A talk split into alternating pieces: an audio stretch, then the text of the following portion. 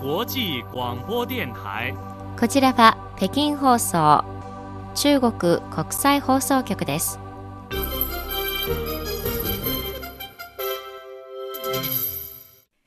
こんばんは、ニュースをお伝えします。まず、主な項目です。習近平総書記が当該人士との座談会を開催しました。中国の2022年の GDP は121兆207億元に達しました。外交部の王文賓報道官は、日本の放射能汚染水の海洋放出開始に反対すると示しました。以上が主な項目です。はじめに、習近平中国共産党中央委員会総書記、国家主席、中央軍事委員会主席は16日、人民大会堂で各民主党派中央、全国交渉連合会の責任者、無党派人士代表と座談会を開き、共に新春の到来を祝いました。習総書記は談話の中で、中国共産党第20回全国代表大会の精神を全面的に学び、貫徹し、より果敢にことをなす精神状態で職責を果たし、心を一つにして力を結集し、国の諸事業を後押しする上で大きな役割を発揮してほしい。また、組織内のメンバーと周辺の大衆を動員激励して、共に中国式現代化を推進するために奮闘してもらいたいと期待を寄せました。中国国務院報道弁公室は17日に記者会見を開き、これまでの計算で2022年の GDP 国内総生産は121兆207億元、日本円にしておよそ2308兆8571億円で、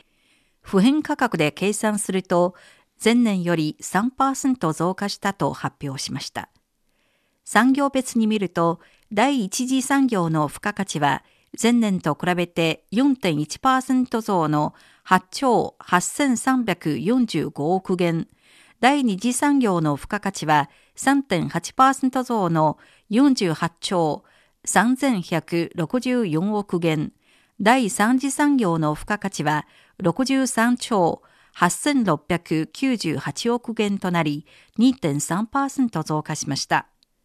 四半期別に見ると、第一四半期の GDP は前年同期比4.8%、第二四半期は0.4%、第三四半期は3.9%、第四四半期は2.9%それぞれ増加しました。日米首脳が共同声明で中国に言われのない非難を行っていることについて中国外交部の王文賓報道官は16日の定例記者会見で日米が共謀して中国を中傷し、中国の内政に干渉し、中国の発展を抑圧する動きは非常に偽善的であり危険だと述べ、中国側がこれに断固反対し、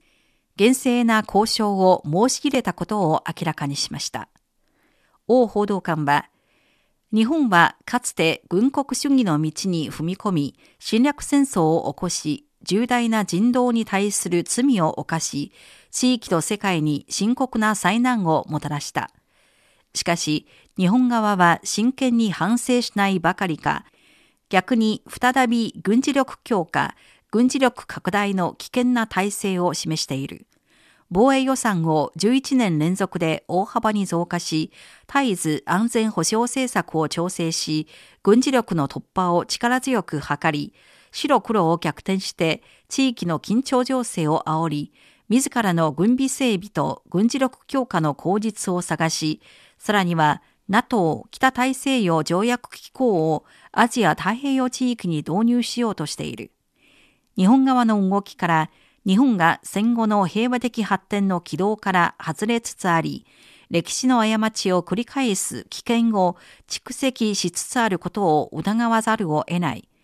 我々は日本側にアジア太平洋地域の安全と安定の破壊者、拡乱者となる者は、必ず地域諸国の普遍的な反対と強烈な対抗に遭うと警告していると指摘しました。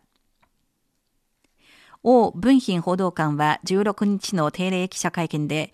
日本側が放射能汚染水の海洋放出案を強行して承認し、海洋放出工事を推進することについて、軽率で無責任であると遺憾の意を表しました。王報道官は、日本側が各方面の合理的な懸念を直視し、科学的で公開された透明性のある安全な方法で放射能汚染水を処理することを求めるとともに、IAEA の厳格な監督を受け入れ、海洋環境と各国国民の健康、権益を確実に保護し、周辺国などの利害関係者や関係国際機関と十分に協議するまで、放射能汚染水の海洋放出を開始すべきではないとの考えを改めて示しました。お聞きの放送は北京放送中国国際放送局の日本語放送です。ただいまニュースをお伝えしております。中国財政部はこのほど新型コロナウイルス感染対策への資金投入の強化を求める通知を出しました。緊急治療費用の補助、医療従事者への一時的補助、ワクチンと接種及び緊急治療能力の増強など必要な手術に充てるとしています。この通知は医療資源の拡充への投入をさらに強化する必要がある。県レベルの病院の重症と伝染病に関する医療資源の拡充を重点に置くとして、農村地区の休診、救急、重症化治療をはじめとする資源の統一的計画と充実に全力を挙げることを求めています。また、地方政府が一般債権の活用、政府特別債権の発行を通じて条件を満たした医療衛生分野のプロジェクトへの資金の投入を支持すると表明しました。さらに、治療、とりわけ重症化対応を万全にして、診察、受診の需要を満たすことに全力を挙げる必要があると、人々の命と健康を最大限に守る方針を指示しました。中央財政は国の関係規則に基づき、各地の医療提供、医療関係者の臨時補助、ワクチンと接種を補助するとのことです。CMG チャイナメディアグループの2023年の春節の夕べ、通称春晩の4回目のリハーサルが16日に行われました。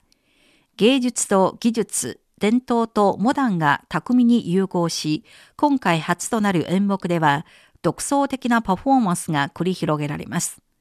また、初出演となるシンガーソングライターや実力派俳優も新鮮さと活気で番組を盛り上げます。4回目のリハーサルを終え、番組内の各演目は一層ブラッシュアップされ、それぞれの特色が際立っています。スタッフは本番までの数日、細部に至るまで、さらなるクオリティアップのために全力を尽くし、全国の視聴者に楽しみと喜びをお届けします。おしまいに、大晦日の夜に家族全員が集まって、年夜飯と呼ばれる年越し料理を食べるのは中国人の春節の伝統であり、国土の広い中国では年越し料理も地域ごとに豊かな特色があります。中国天気ネットはこのほど全国の年越し料理地図を発表し、各地域の特色ある年越し料理を10種類にまとめました。中国北方では肉類や小麦粉で作った主食が欠かせません。南方ではあっさり系の培養派と激辛派、旨味を重視する福建広東派などに分かれ、各地で年越し料理の味が異なります。中国最南端にある海南島では、魚は豊かな生活を意味する縁起物として、大晦日の食卓に欠かせない一品となっています。この時間のニュース、修理がお伝えしました。